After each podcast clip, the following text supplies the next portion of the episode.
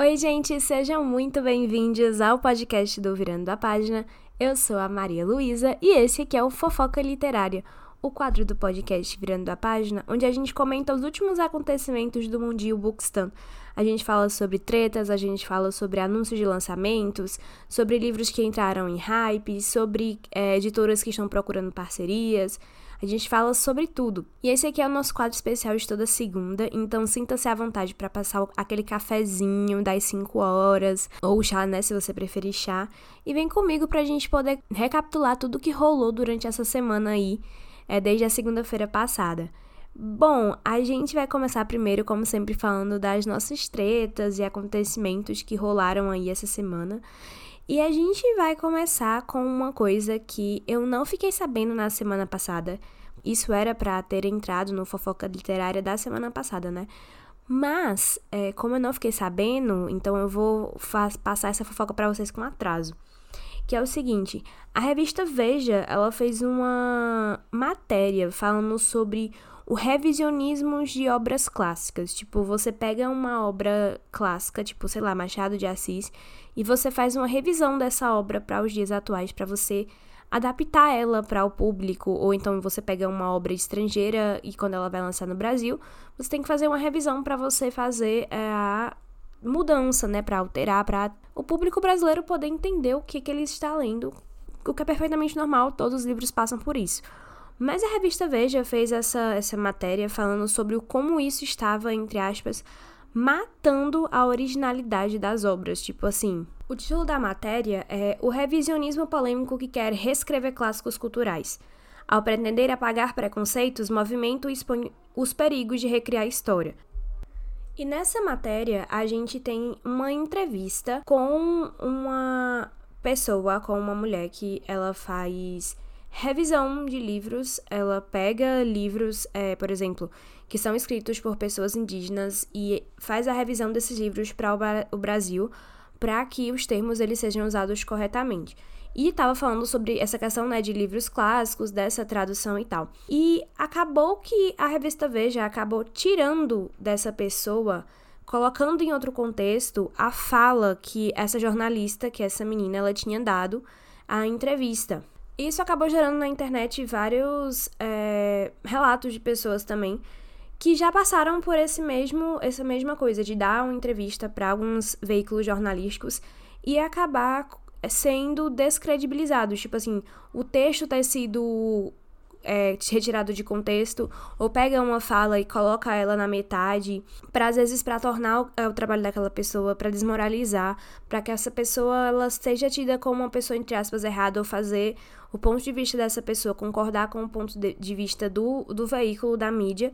E isso gerou vários e vários outros relatos, não só na internet, e principalmente porque o texto que, a, que retiraram de contexto, né, o trabalho da, da menina que deu a entrevista se chama Mayara Sigiwot. Eu espero que eu esteja falando o nome dela certo, porque eu não sei falar. Mas ela, ela faz esse trabalho junto a várias editoras, né, de revisar livros e tal, de adequar a tradução, de, por exemplo, se tem um livro que ele tem um termo que, é, vamos dizer, ofende a uma minoria, por exemplo, os indígenas, ela dá uma solução ali para que os leitores eles entendam a obra mas também seja explicado que aquele termo é errado ou que aquela expressão é, não é mais para ser usada, porque às vezes uma pessoa pode ler aquilo e achar que tudo bem usar isso. E enfim, é, fiquei muito triste em ver que isso não aconteceu só com ela, mas com várias outras pessoas é, que relataram também que tiveram os textos é, tirados de contexto, as falas e entrevistas que, enfim, acabaram sendo levadas para outro sentido. E é bem complicado da gente analisar isso, porque torna totalmente a, o trabalho, né, de você, tipo assim, a galera de, de literatura que quer dar entrevista, que quer é, sair em veículos da mídia e tudo mais, torna-se triste, porque essas pessoas elas ficam tipo, nossa, será que eu vou mesmo dar entrevista para esse jornal? Ou ele vai distorcer minha fala inteira e colocar uma coisa que eu não disse, uma visão que eu não tenho, só para ganhar cliques e likes. É muito triste e o que isso aconteceu, eu sinto muito por isso ter acontecido com a Maíra. Eu falei até Maiara, me desculpe, o nome, é Maíra. Maíra Sigiotti. O sobrenome dela se escreve S-I-G W-A-L-T. Então, para quem quiser pesquisar o trabalho dela no Twitter ou no Instagram, esse é o, o perfil dela, que é muito bom. Eu recomendo que vocês vão dar uma olhada no trabalho dela também. Outra treta que surgiu essa semana foi o seguinte: tem uma menina menor de 18 anos, é uma jovem literária menor de 18 anos, que estava fechando vários publis e parcerias com autoras que escrevem livros mais de 18 anos. Lembrando que livros mais de 18 anos não são necessariamente só hots. Por exemplo, um livro que ele tem violência e gore e questão de exposição gráfica muito pesado é um livro mais 18. O livro não precisa ter cenas hots para ser mais 18. Ele pode só ter ser tipo muito gráfico, ter violência e várias outras coisas. Isso caracteriza um livro mais 18. E várias pessoas ficaram preocupadas e meio em choque porque assim, ela é menor de idade fazendo publis para um livro que tem é, conteúdo mais 18 anos. É preocupante. Porque a gente discute muito sobre a questão de menores de idade tendo acesso à literatura, entre aspas, para maiores, assim. E é um tema que a gente tem que discutir também, porque eu sempre coloco em pauta o como errado eu acho que crianças e adolescentes menores entrem em contato com a literatura muito pesada antes da hora. Eu sei que muitas pessoas ficam, ai, eu li livro pesado quando eu tinha 15 anos e não tem nada comigo, eu sou normal, tipo, não tive nenhum problema. Mas às vezes você tem um senso de distorção sobre um conteúdo, um assunto, que é enorme e você simplesmente não percebe porque acha que isso é normal, sabe? Eu tive esse problema porque eu consumi sim literatura mais 18 quando eu tinha 15, 14 anos. E isso refletiu muito em mim e na forma como eu enxergava os relacionamentos que eu tava lendo na época, eu acreditava que aquilo era tipo certo, entre aspas. Então é muito complicado você discutir isso sem levar em conta que adolescentes estão se formando. E se você dá um livro para um adolescente mais de 18 anos que ele não tem capacidade de interpretar aquele conteúdo e tirar dali o que é certo e o que é errado, não, não dizendo que adolescentes não têm essa capacidade, mas é, que possivelmente vão ler aquilo e não vão levar em conta a segunda opinião, sabe? Então, não, é totalmente errado. Mas, pelo que eu fiquei sabendo dessa treta, já tudo sim se ajeitou. Várias autoras que entraram em contato né, com ela, que já fez o, a publicação de livros de mais 18, acabaram revendo aí esse conceito. E não porque, tipo assim, ai meu Deus, ela vai ficar sem publi, sem trabalho. Não, minha gente, ela tem menos de 18 anos, ela ainda tá na escola, sabe? Então, dá pra ela trabalhar com outro tipo de livro até ela fazer 18. E aí ela começa a trabalhar com livro hot, enfim, mas antes disso, né, vamos todos ter bom senso, até porque está na lei. A lei é, diz que crianças menores de 18 anos, adolescentes menores de 18 anos, não podem consumir certo tipo de conteúdo.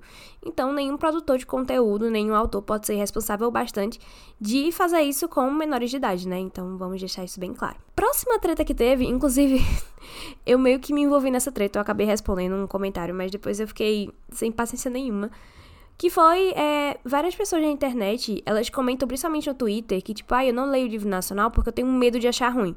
O que para mim é uma coisa muito ilógica, porque todo livro que você lê, que você compra, seja nacional ou gringo, está fadado a ser bom ou ruim. Ele só depende da experiência de leitura que você vai ter com ele. Então, é sempre esse fato aí, sabe? Um livro pode ser bom ou ruim, não importa onde ele foi escrito. Várias pessoas começaram a falar sobre, ah, porque eu só leio livro gringo é, porque eu tenho medo de não gostar de nacional, porque se o livro gringo tá fazendo sucesso, significa que ele é bom. Alô? que tipo de lógica é essa? Como assim? Ele está nos mais vendidos, deve ser muito bom esse livro, deve mudar a minha vida. Gente, uma surpresa, as coisas não funcionam assim. Não é porque um livro está na lista de mais vendidos que ele vai passar a ser o seu preferido da vida. De novo, os livros, eles dependem muito da sua experiência de leitura. Então, se você não tem experiência de leitura boa o suficiente com um livro, não vai adiantar de nada ele ser o mais vendido, tipo assim, top 10 New York Times. Não vai adiantar de nada. E por último, a treta que teve essa semana que rolou foi com o Brandon Sanderson. Porque um veículo, de novo, um veículo de imprensa chamado Wired Wired, não sei falar este nome, fez um artigo falando sobre o, Brandon Sanderson, dizendo que ele é um autor que escreve mal, que ele é um autor chato e que não tem personalidade. Eu fiquei bem em choque quando eu vi essa notícia, esse esse postagem, né, a galera falando sobre isso, eu falei, tipo, não, não é possível. Eu acho que Brandon Sanderson é um dos poucos autores que eu não ouço assim falar que ele se envolve em treta, em confusão. Então eu fiquei bem chocada e aí foi quando eu descobri que é uma que é apenas um artigo maldoso querendo manchar é, o Brandon, porque a galera, enfim, sei lá, sente inveja dele, ou não sei explicar. O Brandon é um dos autores de fantasia mais relevantes do século 21, já na minha opinião. Eu considero ele um dos autores de fantasias mais relevantes. E eu fico muito triste em saber que, infelizmente, é, teve esse rolê aí com ele, teve essa confusão. Eu acho, eu acredito, eu não me aprofundei muito, né, na treta, mas eu acredito que ele tá bem, né, recebendo os milhões dele por livros vendidos, é, considerando que ele tem a maior campanha literária de apoio no Kickstarter já realizada e 55 milhões de reais no banco, Acho que o Brandon Sanderson não tá nem aí pra que eu tô falando dele, e certíssimo, porque se fosse ele eu só estaria escrevendo meus livros e muito bem, rico e trancado em um lugar sem ter contato com a sociedade, Brandon, porque é muito melhor. Bom, e agora a gente vai passar para os anúncios da semana, e esse aqui é um anúncio para quem é escritor. Se você é autor de fantasia, horror, ou dos subgêneros que se encaixam em fantasia e horror, está procurando uma galera interessadas em publicar livros. Essa é a sua chance, hein? Se você tem uma história engavetada, mande o seu pitch é, para possíveis publicações em 2024 até o dia 8 de abril para a editora Corvos. Então, entre no site da editora Corvos, pega o e-mail direitinho e manda para eles se você é autor e tem uma história pronta ou quer lançar envia porque é a sua chance de ganhar aí o seu livro publicado. E falando sobre os lançamentos da semana, vamos falar aqui por cima dos livros que foram lançados aí nessa última semana. Então vamos lá. Os lançamentos da semana, a gente vai começar com o lançamento de Quebrando as Regras, que é um lançamento especial para as Marias chuteiras de, de plantão, as Marias patinadoras, na verdade.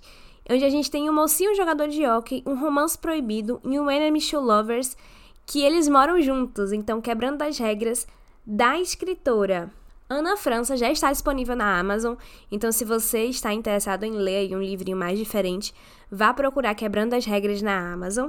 E a gente tem outra fofoca literária que é o segundo volume do livro mais Doce que a Morte, que é um romance com vampiros. A continuação do livro se chama Mais Escuro que a Noite e vai ser lançado dia 4 de abril. Tô bem animada para esse lançamento. Vou ler, estou lendo na verdade Mais Doce que a Morte, sem comentários ainda, porque eu quero ler tudo. Mas achei muito interessante porque as capas são muito lindas. Ela é feita pela Arda Works, se eu não me engano, esse é o nome dela, que faz desenhos belíssimos no Instagram e também fez uma capa muito maravilhosa e eu amei, achei linda. Outro lançamento que a gente teve é Como se apaixonar em 30 dias da Natália Santos. Esse livro é claro um to lovers. É, que, apesar de eles se odiarem, tem aquela, aquele famoso desejo ali que tá entre as entrelinhas. E eu achei muito bonitinho a ilustração que ela fez, e principalmente porque o mocinho tem cabelo grande. Eu adoro é, personagens de cabelo grande, eu acho muito estiloso. Principalmente homens, eu acho que fica tipo uma coisa muito estilosa e muito bonita. Então fica aí se você também está interessado em ler um romancinho essa semana. Como se apaixonar em 30 dias da autora Natália Santos. Lembrando que todos esses lançamentos estão disponíveis no Kindle Unlimited. E mais dois lançamentos essa semana que a gente teve para todos os foras que já levei, da Flávia Santos, que conta a história da Zara Zaluski, que era tão gente boa, mas tão gente boa que ela nunca era a garota escolhida. Os matches, os dates e até os joguinhos, aqueles flertezinhos, acabaram com sua saúde mental. E se existe uma pessoa que, que mais levou fora, assim, na vida, grande assim, não conheço. Provavelmente a Zara é uma pessoa extremamente azarada, coitada. Olha só, até deu uma, uma sonoridade a, Zara azarada, coitada. Mas a gente deseja que a Zara encontre, quem sabe, um romancinho, não sei. Para todos os fóruns que já levei da autora Flávia Santos, também está disponível no Kindle Unlimited. E por último, a gente tem o um lançamento de Perfeição Corrompida, da escritora Gisele Araújo. Esse livro se passa no melhor colégio da Europa, tipo uma elite só que na Europa, onde os alunos eles são ricos e filhos de pessoas importantíssimas, mas no fim das contas eles só são um bando de adolescentes sem supervisão e que estão prontos para quebrar as regras nesse livro. Então, se você gosta desse tipo de romance assim meio escolar e tal, Perfeição Corrompida, Gisele Araújo já está disponível no Kindle Unlimited também. Bom, e esse foi o Fofoca Literária da semana. Muito obrigada a você que escutou até aqui o podcast. Muito obrigada por ter começado a semana escolhendo escutar o Virando a Página. Eu vejo vocês quarta-feira no Sinestesia. E um beijo, gente. Até a próxima!